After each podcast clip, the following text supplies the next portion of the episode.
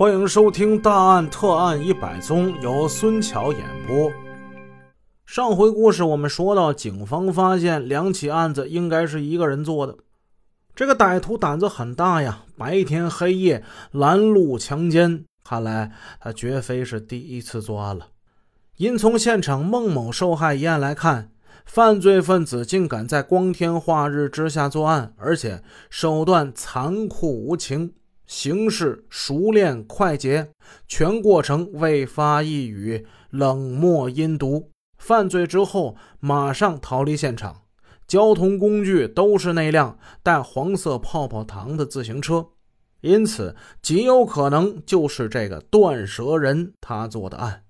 相信。犯罪分子胆大妄为，他作案绝对不会是这么一两起了，极有可能还有其他的受害者，因为各种原因没有报案而已。分析会后，警方立即派员到各乡镇，尤其是现场东北方向的几个乡镇去指导排查。奇怪的是，一天、两天、三天过去了，五天、一个星期过去了。没有回音，哎，这也太反常了。按理说几天之内就应该有回音儿啊！这么重的伤，难道他不去医院救治吗？只要去了医院，那周边地区所有的医院都已经布控了，他肯定会被抓呀。但就这样，苦等了半个来月，音信皆无。这么重的伤不救治，这家伙等死？门诊方向一点线索都没有，这真属于一个罕见之例了。本以为是一个短期之内就能破案的这么一个案子，居然就藏住了。又过了一个来月，各辖区内还是没有反应，只好向周边的县市进行摸排了。摸排方向选择了犯罪分子逃跑的方向。警方先后去了雕窝乡。义和庄乡，再往东的固安县都去了，但是就这样只干了两个来月，这时间已经到了一九八五年四月的下旬，清明节前后了。天气转暖，百花盛开，春天万物复苏，也给破案带来了一些希望。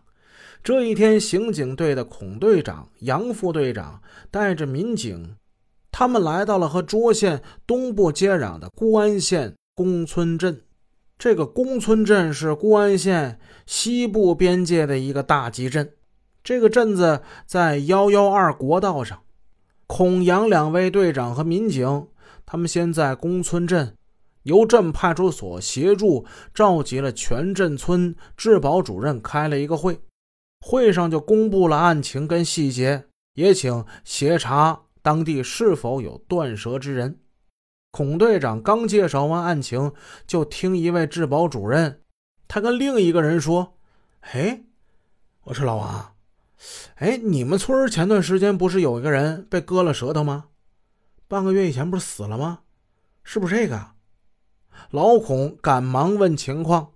那个被问的王治保主任，他说了话了：“哎呀，我们村前段时间是有一个人被割了舌头啊。”啊！听那人爹妈说，就吃不了东西啊。那小子他最后活活饿死了。啊，还有这事儿？孔阳两位队长大为惊诧，他们不敢怠慢，立刻宣布散会，带领民警和村里的王主任一起风风火火的赶到了离公村东北十里路远的柳林村。这个柳林村不太大。只有南北一条正街，是坐落在永定河由北向南转向东流的南大堤下的一个村。来到村办公室落座之后，王主任向民警介绍了情况。是这样哈，咱们村里有一个人被割了舌头，那个人叫大奎，姓薛啊，薛奎，乳名叫大奎，挺惨的呀。腊月就死了，年都没过上，家里人这年前就要发丧，我们就奇怪呀，说这人身体挺棒的呀，四十来岁，怎么几天不见人就死了呢？呃，一问他父母，他父母说年前腊月初被人给把舌头给割了，欠人家钱，欠人钱还不了，被债主把舌头给割了。我当时听着也新奇呀，我说怎么这还还会有这种事儿呢？我心想说他出了事儿怎么都不报警呢？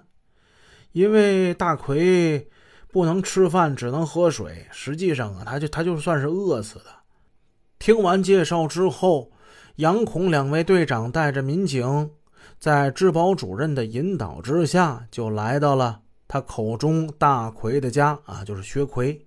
这是村子西头旁边的一家。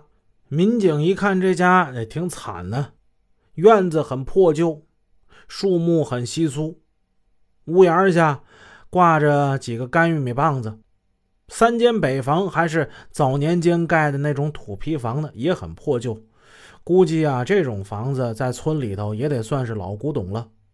再往屋里看，设施简陋，迎面一张旧方桌，几把破凳子，一条大炕。看来呀，这一家人是睡一炕上啊。炕上除了被褥之外，只有几件旧衣服。家里两个老人都在，问家中的人口，一问只有这薛奎一个独子，并没有姐妹。问到儿子，两个年近七旬的老人说：“哎，就生了这么一个儿子呀。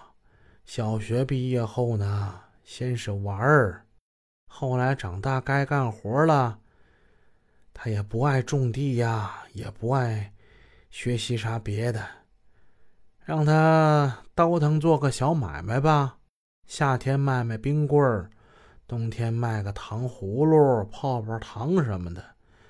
反正啊，我们家孩子就是不爱干活他这样我们也没办法，赔了赚了呢，我们也不管他。反正只要是自己能养活自己就行。警方问：为什么他会被人割了舌头呢？这是什么时候的事儿？哎，那得是去年腊月初三吧。天快亮的时候，大奎回家了。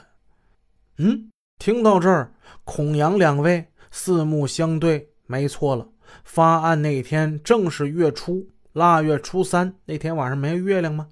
他们继续听两位老人说，我们就看见他呀，满嘴是血呀。就问他怎么回事，他就在那摇头。我们也着急啊，让他赶紧上村里的卫生院去看一看。他就在那摇头。